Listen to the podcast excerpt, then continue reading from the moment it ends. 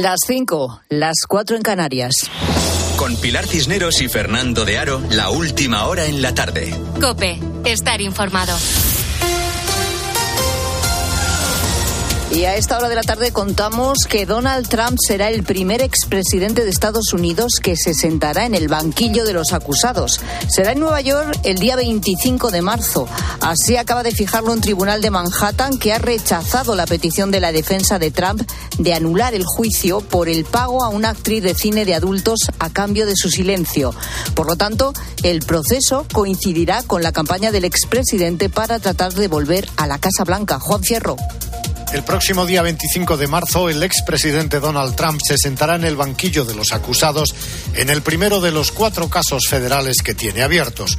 Un juez de Manhattan acaba de rechazar el recurso de Trump de suspender el juicio por el pago de 130 mil dólares a una actriz de cine para adultos para que ésta no hiciera pública la relación entre ambos antes de las elecciones presidenciales de 2016.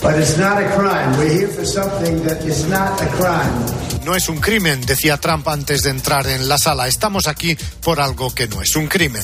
El abogado del expresidente calificaba la decisión del juez de seguir adelante con el juicio como una interferencia electoral, ya que durante su desarrollo están previstas la celebración de 42 elecciones primarias y caucus. Y desestiman la querella por difamación que presentó Karim Benzema contra el ministro del Interior francés, Gerald Darmanin. Este aseguró que Benzema tenía lazos con la organización islamista Hermanos Musulmanes después de que el futbolista mostrara su apoyo a los habitantes de Gaza en redes sociales. Asunción Serena. El pasado 16 de enero, Karim Benzema presentó una denuncia ante el Tribunal de Justicia de la República contra el ministro del Interior, Yagad Dahmana, porque éste le había acusado de mantener lazos notorios con los hermanos musulmanes. Una afirmación que contestó con firmeza el abogado del jugador del Real Madrid, diciendo que jamás éste había tenido la más mínima relación con los hermanos musulmanes y como prueba de ello era que había decidido vivir en Arabia Saudí, un país que ha decretado esta organización como terrorista. El fiscal general ha anunciado hoy que la demanda ha sido desestimada. La Comisión de Demandas del Tribunal considera que las observaciones del ministro no imputan ningún acto susceptible de atentar contra su honor o reputación. Dagmanan había reprochado a Benzema un tuit en el que decía que rezaba por los habitantes de Gaza, pero, según el ministro, no expresaba compasión hacia las víctimas israelíes de Hamas. Y contamos que el juez imputa a la dirección de un geriátrico de Barcelona por presuntamente ocultar un brote de salmonelosis que causó la muerte de ocho ancianos. Cuatro miembros del centro han declarado. El próximo día 4 lo harán el gerente de la residencia y el administrador.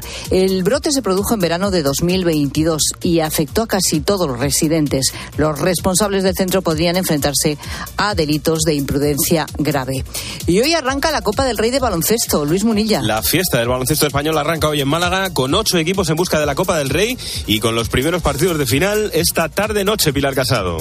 Concretamente en 55 minutos, Real Madrid y UCAM Murcia abrirán esta edición de la Copa del Rey 2024. Vuelve a Málaga cuatro años después. No hay billetes para esta Copa del Rey de Málaga. Recordemos que vienen los murcianos con dos bajas importantes que están aquí con el equipo, pero no pueden jugar. Simon Mirgander y Ludeja Canson, dos descartes. Tiene que hacer Chus Mateo porque tiene 14 jugadores a su disposición aquí en Málaga. Eso será a las 6, a las 9 de la noche, segundo partido de cuartos entre el Dreamland Gran Canaria y Valencia Basket. Tiempo de juego comienza hoy a las 6 en Cope Más. Vamos a contar también el estreno del Betis en la Conference League. Es a las 9 en el Villamarín ante el Dinamo de Zagreb en la ida de 16 avos. Por otro lado, el Barça está muy molesto con Alexia Putellas por haber dado pie a la convocatoria con la selección a pesar de no tener el alta médica. Además, las elecciones a la Federación Española de Fútbol tienen una nueva aspirante. Lo ha anunciado Eva Parera en marca, Parera que es experta en derecho deportivo. Y la selección masculina de waterpolo ya sabe que su rival el sábado por el bronce en el Mundial será la selección de Francia. Tiempo ya para la información de tu cope más cercana. Pilar Tisneros y Fernando de Aro. La tarde. Nara Seguros de Salud y Vida te ofrece la información de Madrid. ¿Qué tal? Buenas tardes. 14 grados en la puerta de Alcalá y sigue lloviendo. En cuanto al tráfico, un accidente de salida en la M607 en las tablas está generando 4 kilómetros de atasco. Hay un carril abierto de 3. Dificultades de salida además por la A4 en Pinto y A6 el plantío. En la M40 en Pozuelo y túneles del Pardo sentido A5 y Coslada hacia la A3. El Parlamento Europeo acepta el amparo de las familias del Colegio Perú contra la tuneladora que la Consejería de Transportes prevé ubicar a 25 metros tan solo de la zona de infantil para las obras de la línea 11.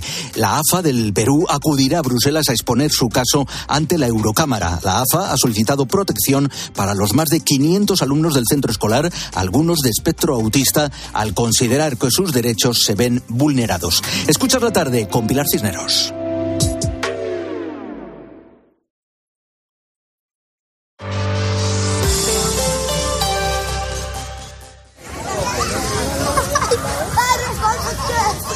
El origen del grupo de WhatsApp es que en un parque infantil, después de la salida del colegio, una mamá eh, estaba muy preocupada porque su hijo próximamente iba a empezar el instituto y no quería darle por defecto un teléfono móvil, porque ella consideraba que no tenía edad suficiente para tenerlo. Esto inició un debate entre los padres y madres del, del parque y decidieron generar un grupo de WhatsApp para intercambiar información y ponerse de acuerdo, con el objetivo de que su hijo no fuera el único y utilizara el argumento de que soy el único que no tiene teléfono teléfono móvil.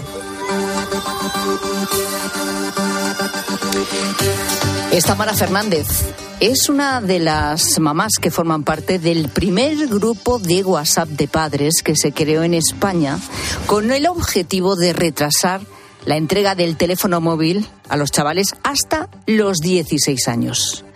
Todo empezó, como acabas de escuchar, en una tarde de parque en el barrio de Poblenou, en Barcelona. Esto era noviembre del año pasado, de 2023. La primera pregunta clave que se hicieron fue, ¿por qué es recomendable entregar un móvil a los 16 años y no darlo, como se está haciendo ahora de media, a los 12 años, cuando pasan de lo que es el colegio al instituto? salir a la calle. Todos sabemos que nuestros hijos en algún momento van a salir a la calle de noche solos pero claro, no es lo mismo que lo hagan con 8 que con 14, que con 16 años, que con 18, ¿no? Entonces, lo que hay que hacer es prepararles para los riesgos que se van a encontrar, que se los van a encontrar, pero tendremos que darles herramientas para que el día que se los encuentren sepan lidiar con ellos. En definitiva, para que estén preparados madurativamente y dispongan de las herramientas necesarias, ¿no? Para lidiar con la parte negativa que ofrece también el móvil sin ningún tipo de control. Los riesgos de utilizar un smartphone en estas edades tempranas pues supera con creces los beneficios que pudieran llegar a tener. Desde acceso a contenido que no es adecuado a su edad, como puede ser la pornografía, o acceso a contenido relacionado con la anorexia, la bulimia, además de redes sociales que promueven unos estilos de vida que son difícilmente alcanzables y que, creemos que los niños y niñas en edades tempranas pues tienen dificultades para poder lidiar con eso y enfrentarlo de una manera madura emocionalmente. Bueno, pues al principio eran solo seis padres en ese primer grupo de WhatsApp, el que nació en este parque de Poblenou. Un mes después ya eran 1025 en el grupo, ¿eh? que es lo máximo que deja, por cierto, esta aplicación. Claro, empezó a haber otros grupos, lógicamente, que salían de este, grupos secundarios, repartidos ya por todo el país. Grupos pues que se han organizado en comisiones y que trabajan, entre otras cosas, para ejercer presión a las administraciones públicas y fomentar este debate social. Así que este debate lo hemos traído hoy aquí al programa a la tarde para compartirlo contigo que nos escuchas. La cuestión, por tanto, es, ¿qué ha pasado tres meses después con ese grupo de padres de WhatsApp? ¿Qué ha pasado con esa lucha, con ese debate? Eh, de no entregar un móvil hasta los 16 años a los chavales. Bueno, pues lo vamos a comprobar. Pero ya te digo que el debate sigue desde luego en todo lo alto y que los padres siguen, vamos, peleando a tope por esta iniciativa. Y para demostrarlo, tengo aquí en el estudio esta tarde a tres de esos padres que pertenecen a diferentes grupos de WhatsApp y que son Alberto, María y Ángela. Buenas tardes a los tres. Buenas tardes. Bienvenidos. Hola, buenas. Alberto, Alberto es padre de tres hijos, de 11, 13 y 15 años. Ninguno de ellos tiene teléfono móvil todavía. Tan solo hay un móvil común para los tres, que está en el salón de tu casa y que comparten para no estar desconectados de sus amigos o grupos de actividades extraescolares. Les has dicho a tus hijos que no tendrán móvil en casa hasta los 18 años. ¿Y qué han dicho? Bueno, buenas tardes. Eh, primero, el teléfono está en el salón cuando lo encontramos. ya me imagino. porque normalmente no sabemos ni o está sin batería o lo sabemos muy poco. Y, y con respecto a lo de los 18 años, bueno, yo lo que, les, lo que les he trasladado a mis hijos es que el momento que ellos perciban la necesidad y tengan acceso a ella, pues que podrán, podrán adquirirla por sus propios medios. No es algo que, que yo le tenga que, que facilitar de, es decir, de antemano. no solo que tienen que esperar, sino que cuando se lo paguen ellos, quieres decir. Por supuesto. Vale. Eh, hola María, buenas tardes. Buenas tardes. María Wiwi en redes sociales, ¿no? Así como te conocen en los grupos. Sí, educar sin pantallas también. Eres madre de dos hijos de 8 y 10 años, ¿no? Sí. Trabajas como community manager, gestionas varias cuentas de Instagram desde 2012, un trabajo que, claro, a ti te mantiene constantemente conectada al teléfono móvil. Eh, o sea, que tú no solo usas el móvil por ocio. Tu hijo mayor de 10 años ya te había preguntado en más de una ocasión la pregunta, mamá, ¿y el móvil para cuándo, no? ¿Para cuándo, tus hijos? Pues justo antes de este movimiento eh, yo lo quería retrasar lo más posible. Como no era algo cercano, siempre le decía pues 14, 15, ya veremos, un poco dejándolo. Y cuando surgió el movimiento, de repente me di cuenta que algo que estaba en mí, como en, otro, en otras muchas familias, era que queríamos retrasarlo más, pero no nos veíamos capaces por, por la presión social, ¿no? Entonces yo de momento le he dicho que, que los 16. Espero que cuando lleguen sus 16 igual socialmente sean los 18, pero bueno, ya veremos. Ya veremos. Lo estás consiguiendo por lo que veo. De momento sí. De sí. momento. ¿Con, ¿Con, mucho problema o...? No, no, no, la verdad que creo que en estas edades eh, se les puede explicar todavía el por qué se retrasa. A lo mejor entiendo que con 13, 14, 15 sea más complicado, pero a mí ahora con este movimiento le he explicado perfectamente eh, todos los motivos y argumentos y, y de momento los entiende y los respeta. Ángela, Ángela, eres madre de dos hijos de 12 y 16 años. Tú estás ahí ya, eres profesora también y has podido comprobar de primera mano ¿Cuáles son los efectos negativos del móvil eh, en el rendimiento, por ejemplo, académico de los, de los chavales? Además, iniciaste hace meses una recogida de firmas a través de chance.org para retrasar la entrega de móvil a los 16 años, pero no en, el, en, las familias, es decir. Y cuentas ya con el apoyo de 80.000 eh, personas que lo han firmado, que no está nada mal. ¿Cómo se lo explicas tú a tus hijos esto? Hola, buenas tardes. Pues mis hijos lo ven a diario porque no paro en medios de comunicación, prensa escrita, radio, televisión. Entonces no hace falta que se lo cuente yo porque me ven en, en la tele no a diario, pero, pero casi. Y bueno, la razón de ser de la campaña de firmas, como bien has explicado, es debido a las patologías que venimos observando en unos años a esta parte en, en nuestros alumnos. ¿Qué es, lo que, ¿Qué es lo que has notado? Pues no solamente yo, sino los 590 profesionales que ya avalan la campaña de firmas que trabajamos en los centros educativos, no solo docentes, también orientación escolar, estamos hablando también de pedagogía terapéutica y de especialistas en audición y lenguaje, donde también apreciamos un claro retraso en la adquisición de, en la adquisición lenguaje de nuestros alumnos. El más grave de todos es el déficit severo de atención, y eso se extrapola a las áreas instrumentales de lengua y matemáticas en la comprensión lectora en lengua y luego en la comprensión lectora en los problemas y, por tanto, en, la elaboración y en la, en la resolución de esos problemas. Y, por otro lado, el otro problema que no se lleva directamente en las aulas, pero no por ello es menos grave, es el acoso escolar o ciberbullying que se hace a través de los teléfonos móviles una vez que llegan a sus casas.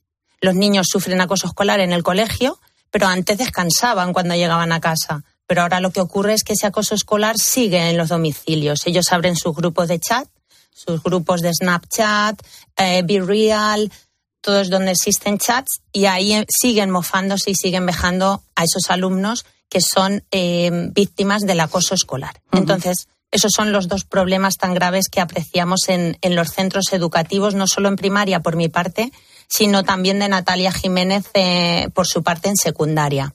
Alberto, eh, todo esto que nos ha contado Ángela, eh, ¿Se le explica también a los chavales o no hace falta llegar a tanto? Es decir, mira, o realmente hay que darle este tipo de argumentos. O sea, mira, es que está pasando esto, es que está demostrado y cada vez con más eh, expertos, eh, psicólogos, neurocientíficos, que, que, bueno, que estas son las consecuencias. Tú, por ejemplo, a tus hijos le explicas esto. Sí, por supuesto que sí. Y además, cada día es más fácil porque lo ven.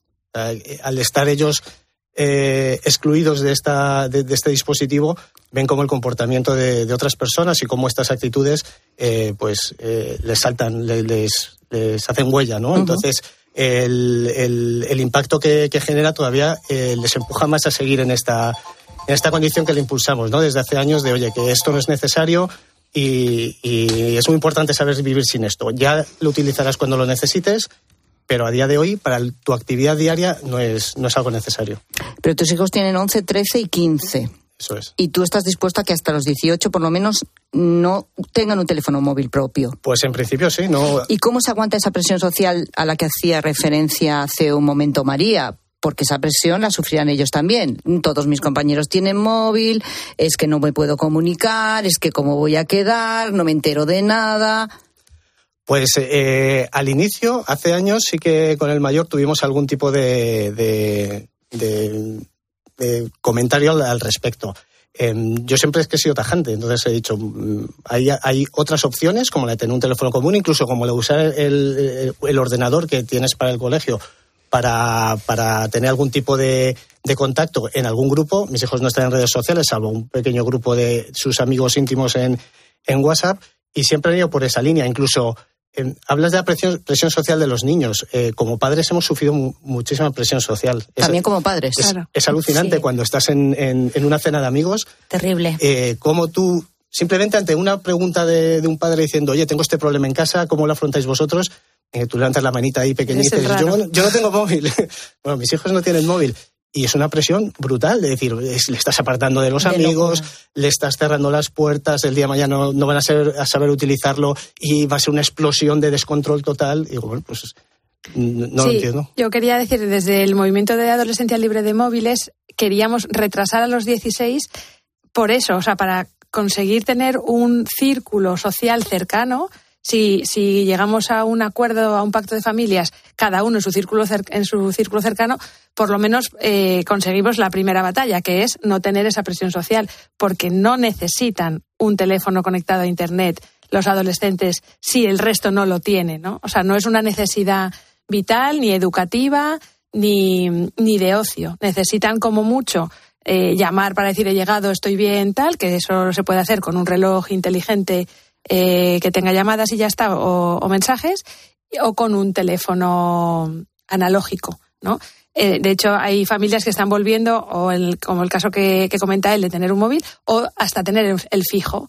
Y el fijo supone además que otras familias vayan teniendo fijo para no depender del móvil de la otra madre, porque hay veces que si tus hijos no tienen, por ejemplo, llaman desde su fijo, pero tienen que llamar al móvil de la madre o pasa con los abuelos. Entonces, una vuelta al fijo es una buena, es una buena solución en, todas las edades tempranas. Claro, pero cuando planteáis esto, eh, como tú dices, en la cena de amigos ya no hace falta discutirlo con los niños. Dice, pero que estás poniendo ahora otra vez el fijo en casa. Eh, ¿Tan, tan, tan gorda es la presión? ¿Tan grande? La presión es increíble. Mi hijo que tiene 16 años y está educado en un buen uso, aún así, la cosa está muy complicada. El de 12 estamos ahí a ver si, si esto se legisla y se regulariza, porque están muy bien los pactos Está muy bien educar a comunidad educativa, dar charlas a padres, dar charlas a alumnos, dar charlas a docentes para que trasladen eh, los peligros y los riesgos que entraman sobre todo las redes sociales y el acceso a un tipo de contenido que no es solo para adultos, sino que es eh, para depravados. Si se regulariza a día de hoy en la sociedad, eh, sería todo un acierto porque quitaríamos y es, eh, es con esta frase, eh, como yo lo resumo, muchos problemas de un plumazo, no solo en el ámbito educativo, que es en el que nos compete, el que me compete a mí, sino en el ámbito de domicilio, en el ámbito de actividades extraescolares, cuando salen con los compañeros, porque aunque tú hagas un pacto y tu hijo no tenga móvil, él va a tener sus amigos, va a salir con ellos. Ay, mira, vamos a ver estos vídeos de TikTok, vamos a ver este. Sí, claro porno, desmembraciones. Estoy hablando de cosas muy graves. Claro, porque vosotros lo que planteáis es que, es decir, eh, es una iniciativa que parte de un convencimiento eh, por múltiples motivos de que realmente un niño no necesita un móvil antes de los 16. Habéis puesto 16 como límite, aunque vemos que Alberto prefiere que sea más tarde. Pero bueno, una edad, eh, por poner una edad que no está mal, 16. Y eh, lo que pretendéis es que esto vaya más hasta que se legisle que realmente no se pueda. ¿Por qué lo consideráis nocivo? Es decir, no sé si como otro tipo de droga o como un trío el tabaco y demás. Dice, pues no vendes eh, tabaco a un menor, ¿no? Porque es malo para su salud. O sea, vosotros queréis que se llegue a considerar eso porque, claro, yo, le, yo cuando estaba pensando en este tema y, y, bueno, pues informándome de lo que estáis haciendo, pensaba, bueno, pero es que me parecía muy extremo regular por ley que eh, de forma privada no se le pueda comprar un móvil a un chaval de 16 años. Pero claro, lo que vosotros planteáis es que si está regulado, no tendréis nunca esa presión y los chavales tampoco. ¿no? Exacto. Ese es un poco el tema. Claro, desde el movimiento no se aboga por, por la prohibición, sino por el retrasar hasta los 16. Pero sí que es verdad que eh, para proteger a los menores y en el bien superior del interés del menor, sí que hay que regular todos los accesos. O sea, desde lo que se. Bueno, el martes, por ejemplo, fue eh, una de las jornadas del Pacto de Estado, ¿no? Para, para regular el, eh, los menores en, el entorno digital. Y, y, sí que se decía que hay muchas medidas que hay que hacer, pero una básica, por ejemplo, es el, el sistema de verificación de edad realista. Entonces, al final, si tú no puedes acceder a las redes sociales, porque las redes sociales, también esto es otro tema, depende de cada red social, han puesto una edad y la han puesto los creadores de la red. Sí, sí, sí, bueno, ya o sea que esa edad con eso, habría que revisarla, pero por ejemplo en WhatsApp son 16 años. pero sabemos que todos los niños y niñas que tienen móvil tienen WhatsApp, aunque tengan 12. Entonces, hace falta también una concienciación hacia las familias que están dando el móvil que sepan a qué tipo de acceso se lo están dando. Y Ana, esta pregunta es especial para ti porque una de las eh, cuestiones que tratamos siempre cuando hablamos de este tema es, eh, y que te dicen los especialistas, que una cosa que los padres deben hacer en casa es precisamente vigilar qué uso hacen ellos mismos del móvil para que los niños no vean que tú también como padre estás todo el tiempo colgado del móvil. Eh, bueno, ahora me contarán Alberto y Ángela qué hacen ellos, pero claro, es que tú que tú trabajas con el móvil. Es que necesariamente los chavales, tus hijos, aunque es verdad que son pequeños, 8 y 10 años, te ven con el móvil en la mano a lo mejor durante todo el día. ¿Tú esto cómo lo contrarrestas? Bueno, yo creo que eh, explicándoles básicamente muy bien cuál es mi, mi hora de trabajo y cuándo no. Entonces, yo cuando estoy trabajando, que yo lo llamo publicar, ellos saben desde muy pequeña. Mm, mi hija, por ejemplo, a su profe le dijo que yo publicaba por la noche, claro, y la profesora no sabía qué periodista estaba como publicando ahí tan tarde. Eh, saben que yo tengo unas horas de publicar y en ese momento estoy con el móvil. Cuando estoy con ellos, yo les recojo del, del, colegio, por ejemplo, todas las tardes, yo no estoy con el teléfono, intento, salvo que alguien me llame o sea una urgencia. Pero no miro el teléfono por mirar, no, no lo tengo aquí constantemente pegado. Llegamos a casa, se queda encima de un mueble, duchas, baños, no sé qué, y yo luego tengo mi hora de publicar. Entonces, ellos separan mucho mejor mi, mi uso del teléfono porque ven que es así, que el de otros adultos familiares cercanos a los que sí que ven mirando el móvil eh, constantemente. Eh, contadme los chats. Eh, ¿Estos chats de padres siguen activos? ¿Siguen con fuerza? ¿Cualquier persona se puede adherir, alguien que tenga esta sensibilidad? ¿Dais consejos? ¿Cómo funcionan? Sí, bueno, yo también formo parte de Adolescencia Libre de Móviles. Todo lo que sea regular, restringir o prohibir el teléfono móvil en menores, pues es una cosa que, que lo llevo ahí. Entonces sí que es cierto que cada vez se va, se tiene más adhesión y bueno, sí se dan consejos, se, se, dan pautas para que los niños puedan llamar los que no tengan móviles desde comercios. También se, se está aconsejando ahora últimamente, como bien ha dicho, em, pues que, que tengan teléfonos fijos en casa. Pero bueno, en verdad que el mejor os puede hablar de ellos son ellas. Yo eh, estoy en calidad de docente y hago patente y bueno, además eh, me voy a reunir con la composición actual de la Comisión de Educación, Formación Profesional y Deportes del Congreso de los Diputados el próximo día 20.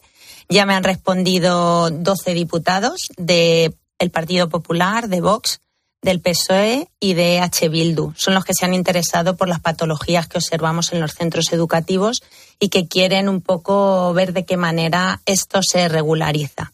Dime, Ana, ¿qué ibas a decir? Claro, no, desde el movimiento te quería contar un poco. Somos más de 30.000 familias. ¿30.000? Sí, en- entre todos los chats de Telegram y de WhatsApp somos 30.000 30.000 familias. Eh, estamos organizados por eh, comunidades autónomas, unas más activas que otras, y luego tenemos un chat estatal. Y a raíz del chat estatal tenemos comisiones de distintos temas. Por ejemplo, acabamos de lanzar la web adolescencialibredemóviles.es. Tenemos un canal de distribución en WhatsApp con información, recursos, artículos, charlas, todo, todo lo que interese de Adolescencia Libre de Móviles.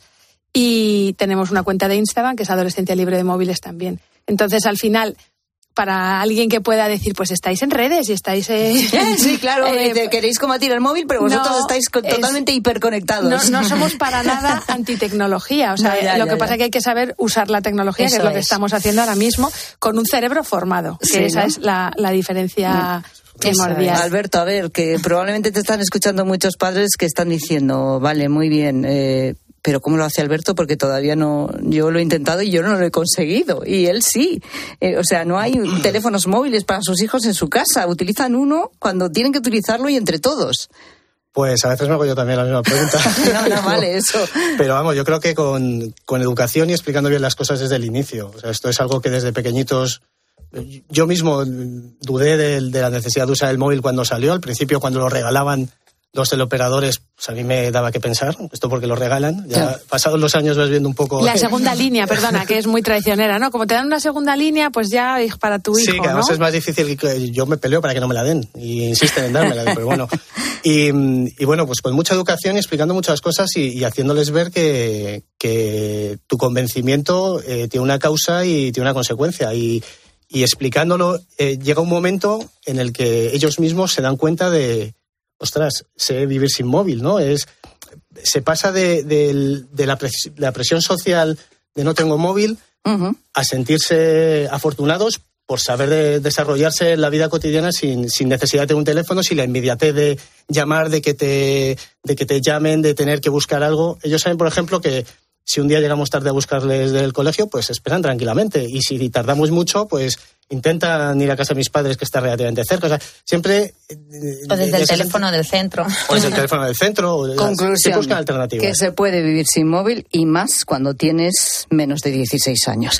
Alberto, María, Ángela, pues muchas gracias eh, por compartir eh, con nosotros este debate que sigue, por supuesto, en, en los grupos de WhatsApp y en tantos otros sitios y plataformas, como nos habéis contado. Gracias. Yo, si me permites, quería hacer una puntualización y es que, bueno, el día 20 cuando vayamos al Congreso van a ir también en representación de Adolescencia Libre de Móviles eh, Úrsula Maraguat, que es pediatra también, y Ana Valla, que es la presidenta de, de la Comunidad Valenciana. Bueno, pues nada, a ver qué resultado os da también esa Sí. comunicación. Gracias. Gracias. Gracias a vosotros. Hasta luego, chao.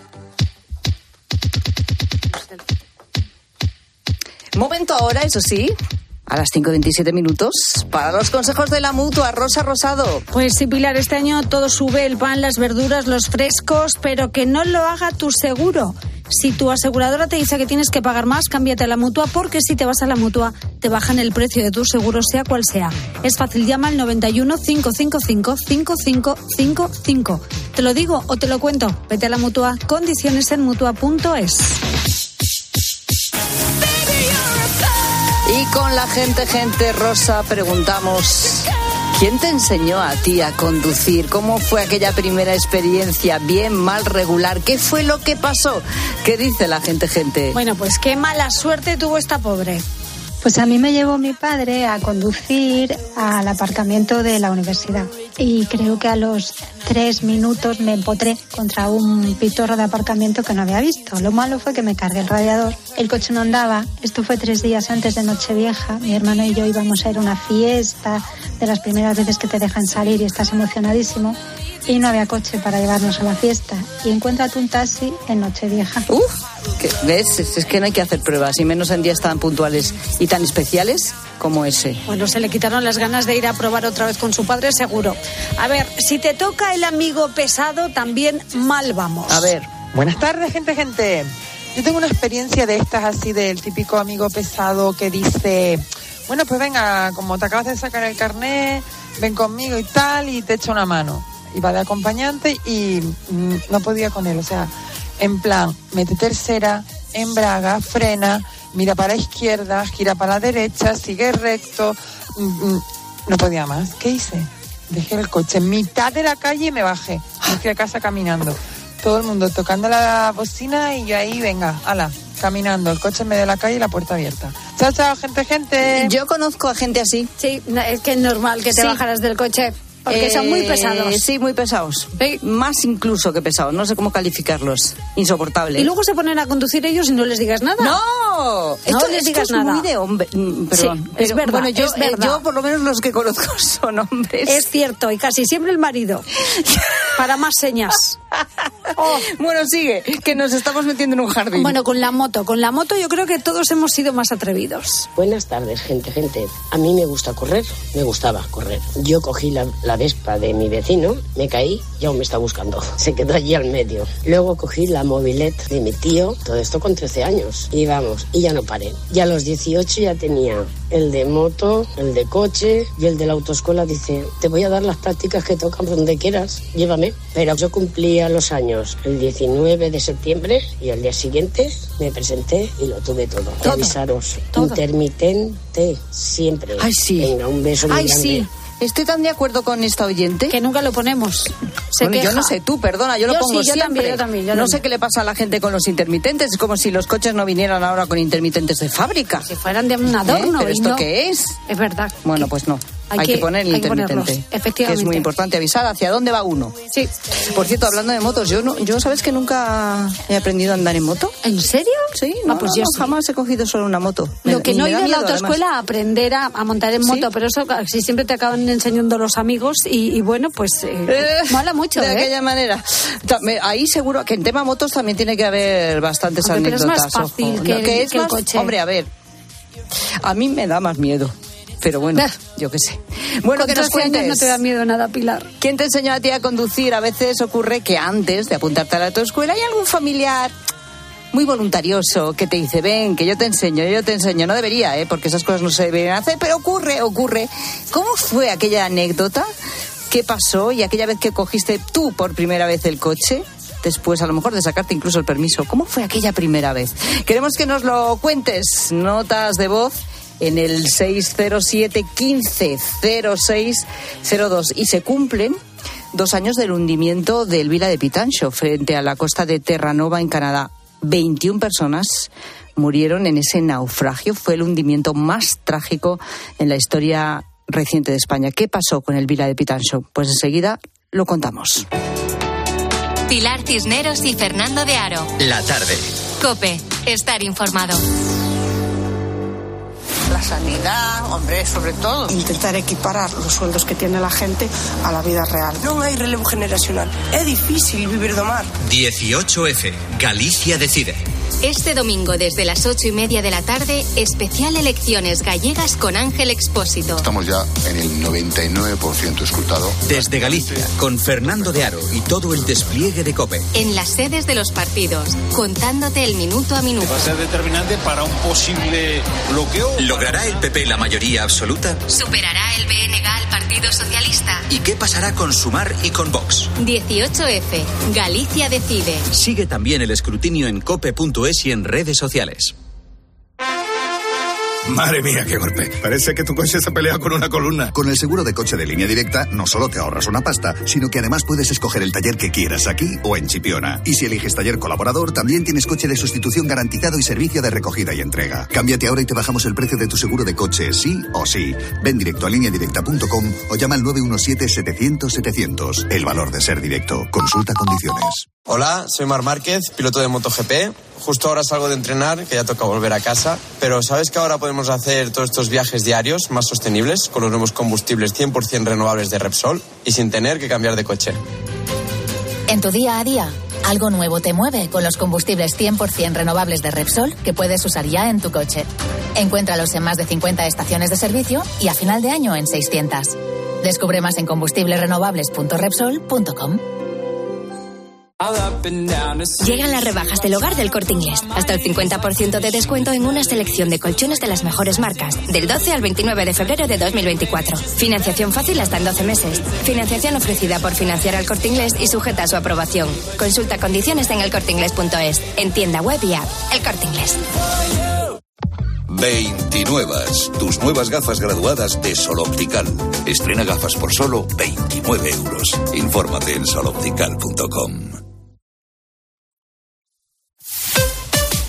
Escuchas la tarde. Y recuerda, la mejor experiencia y el mejor sonido solo los encuentras en cope.es y en la aplicación móvil. Descárgatela. ¿Perdona? ¿Que ahora Movistar Prosegur Alarmas incluye una garantía antiocupación? Uf, ya verás cuando se entere mi perro. Ningún guardián puede competir con Movistar Prosegur Alarmas, la primera y única alarma con garantía antiocupación, que no solo disuade y protege, ahora también se compromete contra las ocupaciones. Contrátala en el 900-222-250 o en movistarproseguralarmas.es. 29. Tus nuevas gafas graduadas de Sol Optical.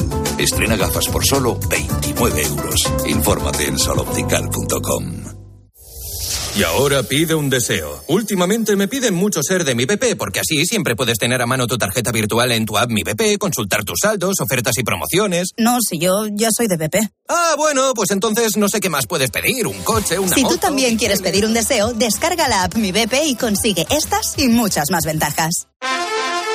Madre mía, qué golpe. Parece que tu coche se pelea con una columna. Con el seguro de coche de línea directa, no solo te ahorras una pasta, sino que además puedes escoger el taller que quieras aquí o en Chipiona. Y si eliges taller colaborador, también tienes coche de sustitución garantizado y servicio de recogida y entrega. Cámbiate ahora y te bajamos el precio de tu seguro de coche, sí o sí. Ven directo a lineadirecta.com o llama al 917-700-700. El valor de ser directo. Consulta condiciones. A mí Carlos Herrera me parece el rey de la comunicación. Creo que es bastante fiable. Es un patrón de información. Y se mete de lleno en los problemas, no los disimula. Encontrar medios que te digan realmente lo que está sucediendo, muy poquitos. Cope es más que una radio. También en cope.es y en tu móvil.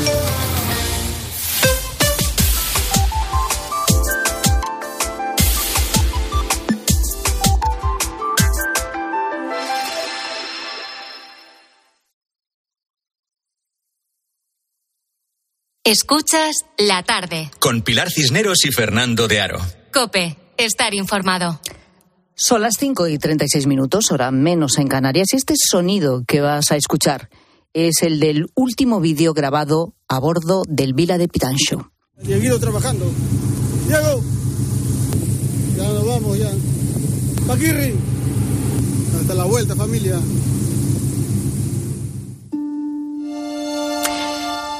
Quien lo graba es Daniel y saluda a su sobrino Dieguito de 24 años. Él era la primera vez que embarcaba. Al fondo se puede ver el puerto de Vigo, desde el que acababan de partir.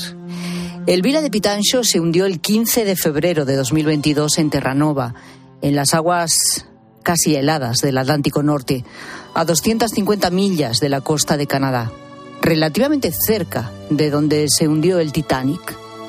El naufragio de este pesquero gallego fue el más letal de un barco español en los últimos 40 años. Murieron 21 de los 24 tripulantes. 12 de los cuerpos ni siquiera han podido recuperarse. No pude despedirme de él ni darle un beso. Piensas que, que no está muerto, piensas, al no ver el cuerpo es muy triste, muy triste. Eugenia es la madre de Ricardo, uno de los desaparecidos en el naufragio. Pasea por el muelle de Marín y lleva un colgante dorado con la foto de su hijo. La historia de Ricardo es increíble porque había sobrevivido a un naufragio 20 años antes. Había sido el único superviviente de la Rosa. Un golpe de mar muy fuerte y ya cerré los ojos y cogí aire. Y en esto que cuando baja al mar sentí en las piernas que había piedra. En ese momento, en ese momento vi que me podía agarrar y subir. I- Impresiona, ¿eh? Escucharle, ¿no? Bueno, pues desde ese momento, que muchos calificaron como milagro, su madre no volvió a dormir tranquila. Pero es que Ricardo solo quería volver al mar. Cuando recibió la noticia del Pitancho, supo que de este naufragio no se salvaría. Las aguas de Terranova son heladas. Apenas puedes mantenerte unos minutos con vida. Lo que más le dolió a Eugenia fue enterarse de todo por Facebook. tener que enterarme, el barco de mi hijo tuviera un accidente por las redes sociales, eso es muy triste. En su momento yo, cuando veo, ya le digo a mi marido, hijo, el barco de Ricardo. Y me dice él, otra vez, mi mamá, pero esta vez nada. Y le digo a mi hijo, Ángel, el barco de Ricardo otra vez. ¿Qué va, mamá? No, no, no, no puede ser otra vez, no, otra vez no.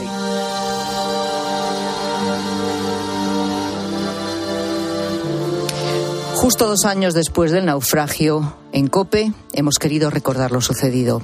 Israel Remuñán ha estado con, con esas familias en Marín, Pontevedra, en Vigo. Israel, ¿qué tal? Buenas tardes. Buenas tardes, Pilar. Eh, es duro escucharlo. Muy duro, muy es, duro. Es complicado y el relato, lo que decías, es, es, complicado de escuchar, pero no solo el de Eugenia, sino el de todos, ¿eh? porque cuando hay un naufragio en Galicia, pues siempre hay varios pueblos golpeados, no solo uno. Kevin, por ejemplo, Kevin vive en Moaña y él perdió a su padre Fernando. Nosotros la verdad ya la sabemos, nos lo diga un juez, una jueza o no. Mi padre y el resto de familiares nunca van a volver. Yo no voy a poder disfrutar de sentarme con mi padre a una mesa, charlar, discutir, que él pueda conocer a sus nietos y que sus nietos pudiesen conocerlo a él. Eso no nos lo va a devolver nadie. Entonces, Kevin asegura que supo que algo no iba bien en el pitancho, fíjate, porque su padre se olvidó de felicitarle el cumpleaños, que era algo que nunca pasaba. Yo tenía un mensaje de mi padre siempre a las 6 y 10 de la tarde, es decir, era, era raro el día que no tenía un WhatsApp de él preguntándome qué tal, cómo iba todo. Sí que me pareció raro en esta última marea porque se olvidó de mi cumpleaños. Y mi padre podía tener muchos defectos, pero de esas cosas no se olvidaba y siempre tenía la felicitación esperando para pa cualquier hora del día. Y un poco me chirrió. Ahí ya se dio cuenta de que algo, sí, algo había pasado. ¿eh? Decía que las condiciones también mm. eran, eran duras en el barco. Noemí también es muy joven, ella se quedó viuda con solo 30 años, Pilar. Su hijo Martín tenía 7 meses, hablaba conmigo en el salón de su casa, delante del cuadro de su boda con Pedro. Llevábamos juntos 14 años de novios y 8 de casados, casi una vida entera. Claro, todo el mundo le decía, tan jóvenes, tan tal, toda una vida y seguiríamos toda la vida juntos. Noemí me contaba que siempre iba al puerto a despedir el pitancho o el barco en el que saliese Pedro, y esta vez incluso había ido con el peque, con Martín de solo siete meses, pero tenía ese día un presentimiento raro. El día antes, el 14 de febrero, que me llamó como siempre para felicitarme San Valentín, me dijo, mañana o unas horas arrancamos para casa. Ese barco no llegó. Jo, eh, con ese bebé, además, ¿no? Tan, tan pequeño. Bueno, te recuerdo la tragedia, ¿eh? 21 fallecidos, 12 de ellos ni siquiera se han podido localizar. Familias destrozadas, pero no solo en Galicia, ¿eh? también en Ghana o Perú. Marluz perdió a su marido Edwin. Tiene cuatro hijos muy pequeños. Yo no tenía valor para contarle a mis hijos. Mi, mi, hijo, el mayor, se llega a enterar por el periódico yo había comprado y lo había dejado en la mesa. Entonces mi hijo viene y me dice, mamá, ¿qué ha pasado? Nada, Benjamín, le digo. Y él me dice, mamá, acá salió la foto de mi papá, no me mientas. Llorando, llorando, llorando. Benjamín, al entrar al cuarto, le dice, Samuel, mi papá ha muerto. Y Samuel dice, ¿qué va, Benjamín? Papá está trabajando. El de tres años no hablé con él, pero intuía, porque cada vez que, que lloraba cogía la foto de su padre. Como dices, Israel, es que es muy duro esto. ¿eh? Bueno, las familias que piden, pues piden que se haga justicia, saber qué pasó esa madrugada en Terranova. ¿Qué datos tenemos hasta ahora, Israel? ¿Qué es lo que se sabe? Bueno, hay muchas incógnitas y será un juez, Pilar, quien diga qué es lo que pasó realmente esa noche cuando arranque el juicio. Lo último que sabemos es que, según la Capitanía Marítima de Vigo, el barco salió en buenas condiciones del puerto de Vigo. Pero hay un informe al que ha tenido acceso COPE que daría algunas claves sobre el naufragio. Es el informe de los peritos que bajaron hasta los restos del barco, a 750 metros de profundidad, con un, robot, con un robot para grabarlo todo. Ese informe señala cuatro causas probables del naufragio. Y la primera apuntaría a un error humano del capitán del Pitancho. Sí, por no percibir el riesgo que suponía intentar liberar el barco del embarre en esas condiciones del mar. Esas uh -huh. maniobras, recordemos que la del embarre es la principal hipótesis. ¿Qué es, y, ¿Qué es, el embarre? Pues el embarre es cuando la red del barco, con todo el pescado, se queda enganchada en el, en el fondo Ajá. marino, en esa maniobra de intentar liberarlo no percibió el riesgo según el informe de los peritos. Vale, esa sería la primera. La segunda, la evacuación, Israel. Sí, según el informe, el capitán habría tardado demasiado en ordenar la evacuación, lo que condicionó que los tripulantes pudieran abandonar el barco pues de forma ordenada. Recordemos que solo hubo tres supervivientes, el propio capitán, su sobrino y Samuel Cuesi, un tripulante de origen ganés. Estaban los tres en una balsa y solo el capitán y su sobrino llevaban el traje salvavidas. Y la tercera apuntaría a la empresa armadora. Sí, los peritos señalan que los tripulantes no estaban familiarizados con cómo actuar en un caso de emergencia, cómo abandonar el barco, cómo ponerse los trajes salvavidas. Además, dicen que faltaba una escalera en estribor que habría facilitado un poco la llegada a las balsas salvavidas. Y luego hay una cuarta mm, condición que, que precisamente son las condiciones del mar. Sí, es, es innegable una situación meteorológica complicadísima la que había esa madrugada en Terranova el 15 de febrero que dificultó mucho esa labor del capitán. Recordemos que eran olas de hasta 10 metros y rachas de viento fortísimas de 40 nudos. Todo se juntó, ¿verdad? Para Sí, cóctel tremendo. esta desgracia tan tremenda se cumplen dos años del naufragio del Vila de Pitancho. Esta información forma parte del último informe COPE que hemos publicado hoy y que ya está disponible si lo quieres escuchar y recordar y volver a escuchar y desde luego más ampliamente en cope.es, ¿verdad? Sí, ahí lo tenemos todo, todo el contenido con las familias y con la investigación. Pues gracias Israel. Gracias a ti, Buenas Pilar. tardes.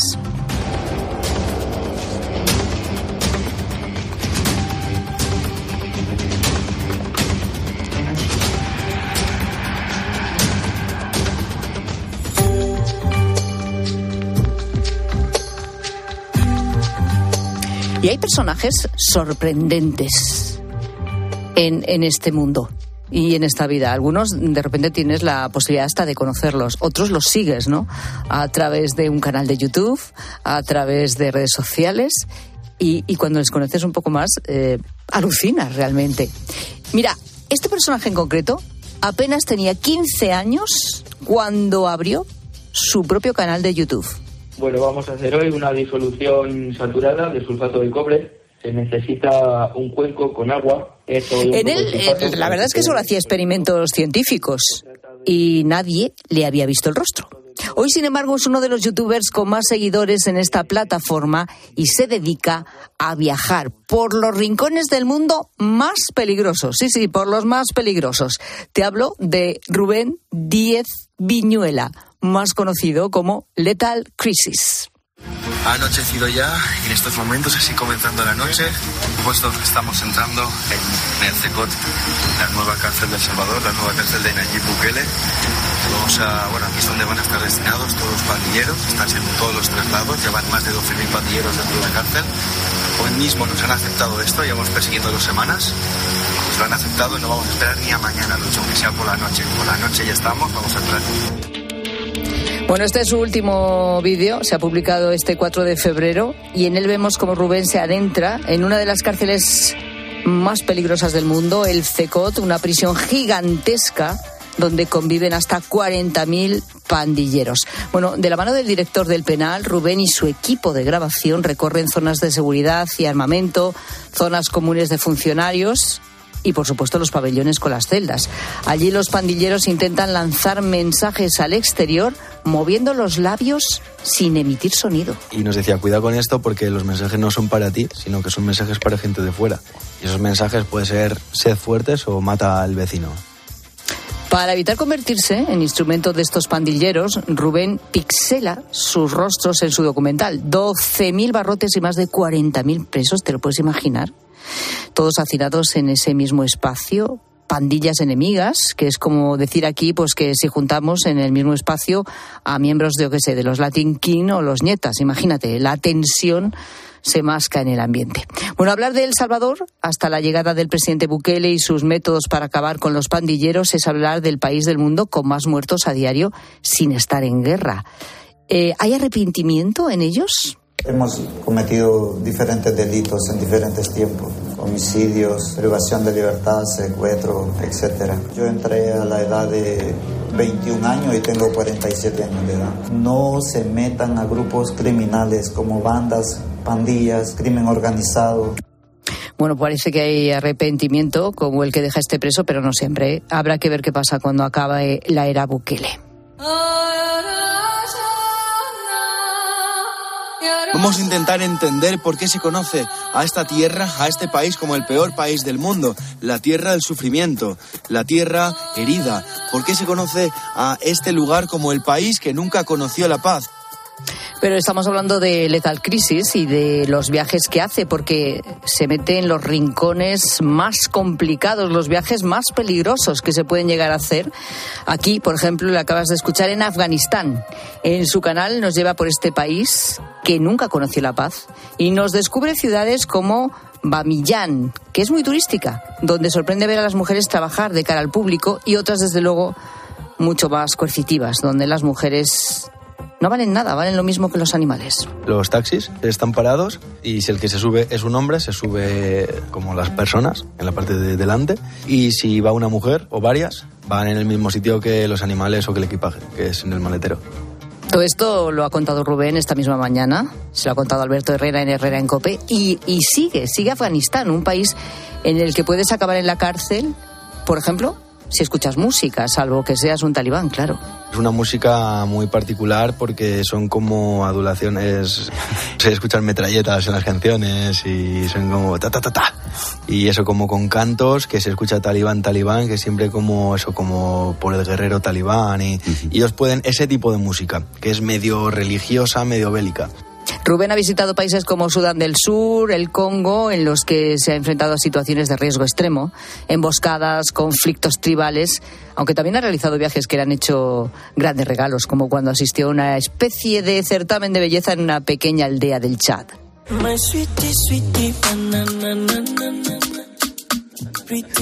Los hombres muestran sus mejores galas y son elegidos por las mujeres. Y también los cánones de belleza, lo que buscan las mujeres, la altura por un lado, que no sé si ya esto es lo más cercano, lo más entendible a lo eu europeo, digamos, pero es que las otras dos, que son las que son más raras, es el blanco de los ojos y el blanco de los dientes. O cuando estuvo en la Antártida, ¿eh? donde ha visto pues glaciares, colonias de pingüinos y elefantes marinos, ballenas, los famosos Scupa, aunque lo que más le ha emocionado es conocer los proyectos científicos que se realizan desde este continente. Uno se siente pequeño al lado de los científicos allí porque una geóloga, por ejemplo, Susana, investigaba la posibilidad de vida en lunas del sistema solar eh, por las composiciones del hielo de lunas de Júpiter y de Saturno. Había otro equipo de Navarra que han sido los primeros en generar electricidad con el calor de un volcán allí en la Antártida, con, con tecnología de la NASA. Bueno, pues es Rubén Díez, un reportero, un viajero que se mete en los lugares más peligrosos, complicados, más extremos del mundo, pero solo tiene 26 años, ojo. Solo con 17 dejó los estudios para dedicarse a todo esto, a comunicar a través de YouTube. Primero como, bueno, con aquellos experimentos de ciencia, más tarde con viajes por todo el mundo. Y como ves, siempre elige los lugares más peligrosos. Empezó ganando 800 euros al mes en sus primeros años y hoy tiene más de 5 millones de seguidores en YouTube. Una empresa de viajes de autor por todo el mundo y, bueno, es uno de los españoles más conocidos a nivel mundial. Así que quédate con el nombre, ¿eh? Lethal Crisis.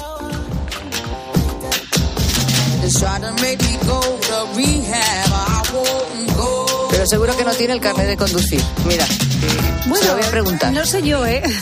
Tiene pinta de que sí, pero bueno. Pero es muy joven, es de la generación que no se saca el carnet. Ya, ya, ya, Porque ya, ya. piensa que nunca le va a hacer falta. No. ¿eh? Pero, pues Rosa y yo somos de una generación que, vamos, es que si mi padre, o sea, mi yo me lo saqué con 19, ¿eh? Pues ya estaba agobiado porque ya le parecía muy tarde. No, eh, el carnet, el carnet, el carnet. Era, vamos, o sea, vamos, que cumplía los 18 y te gustara o no, que, que nos gustaba y queríamos, ¿eh? Todo hay que decirlo. Éramos de esa generación. Pero vamos, que en mi casa, desde luego, mi padre, si no me hubiera obligado. Además es conveniente porque cuanto más años van pasando te cuesta como más parece ser. ¿eh? Yo Oye, creo que es con que 18 te cuesta a mí me menos. costó sacar el carnet. No, para mí no fue fácil sacármelo. los o sea, test no son fáciles. Y luego test- también a la hora de- del examen de conducir tienes que tener bueno, suerte, bueno, bueno, ¿eh? bueno. Eh, es que yo creo que nunca he pasado tanto nervio en un examen como en el de el Sí, práctico del carnet de fatal. conducir, de verdad. Luego te toca una mañana lluviosa con mucho atasco. eso no lo puedes una elegir. entrada, una salida. Sí, sí, sí, sí. Ah, quita, no, quita. Hay un par de veces sí que me cayeron. Bueno, me tiraron. Bueno, bueno, sí. Que Eh, en fin, ¿qué- ¿quién te enseñó a ti a conducir?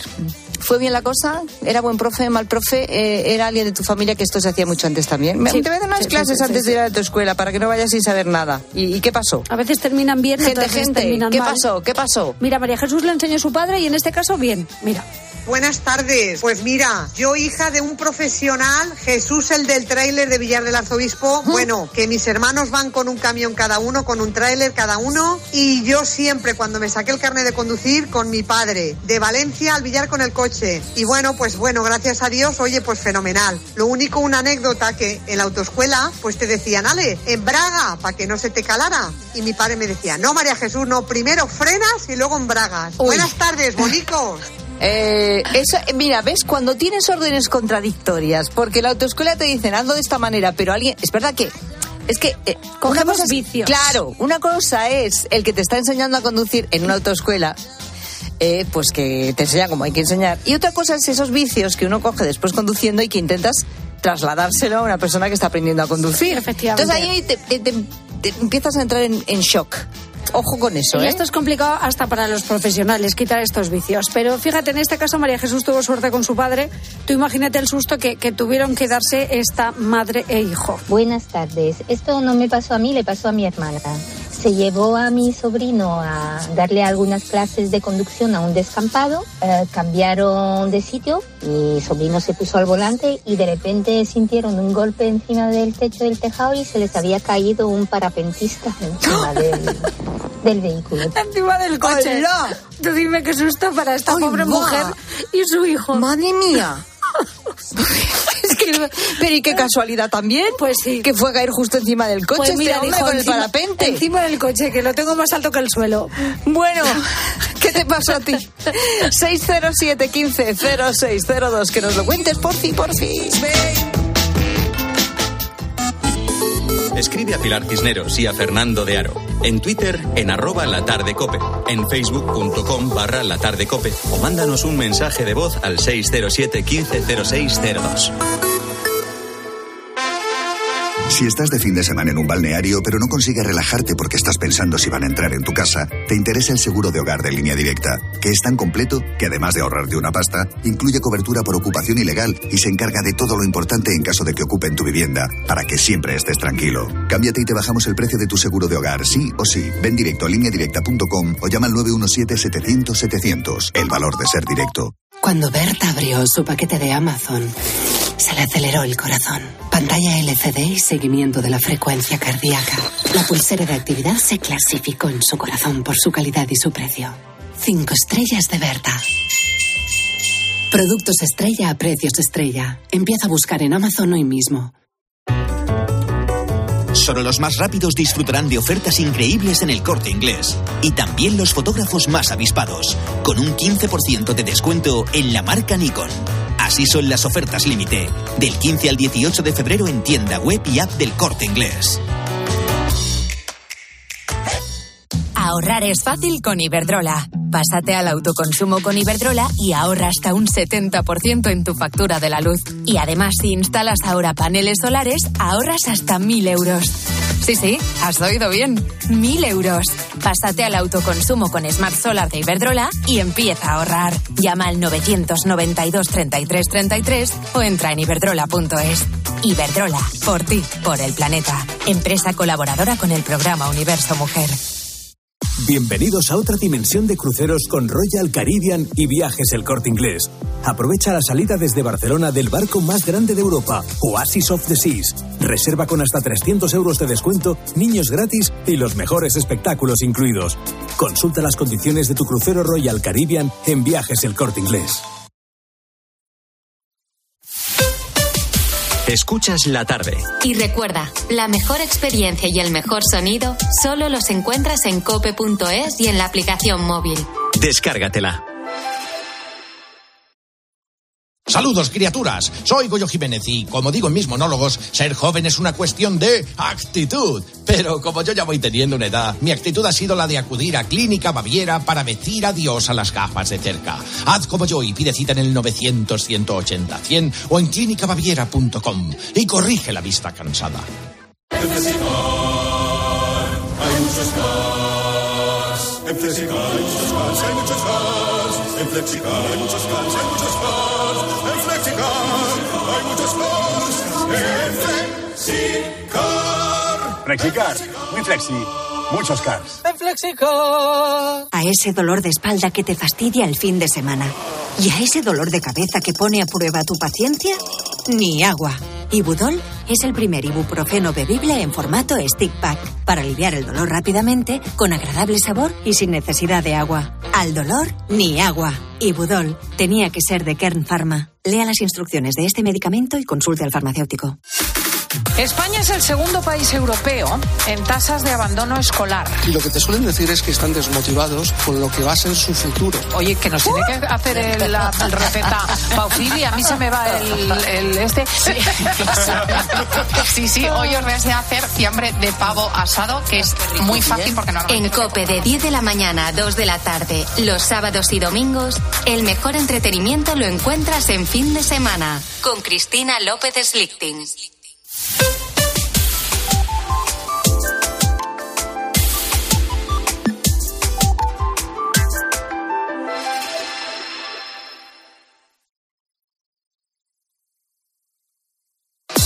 Partir de este momento, Cope te da más. Si quieres escuchar la tarde, puedes hacerlo a través de nuestras emisoras de FM y Onda Media. Y si prefieres oír tiempo de juego, puedes hacerlo a través de nuestras emisoras Cope Más. Y por supuesto, puedes escuchar los dos programas a través de las aplicaciones móviles y también en cope.es.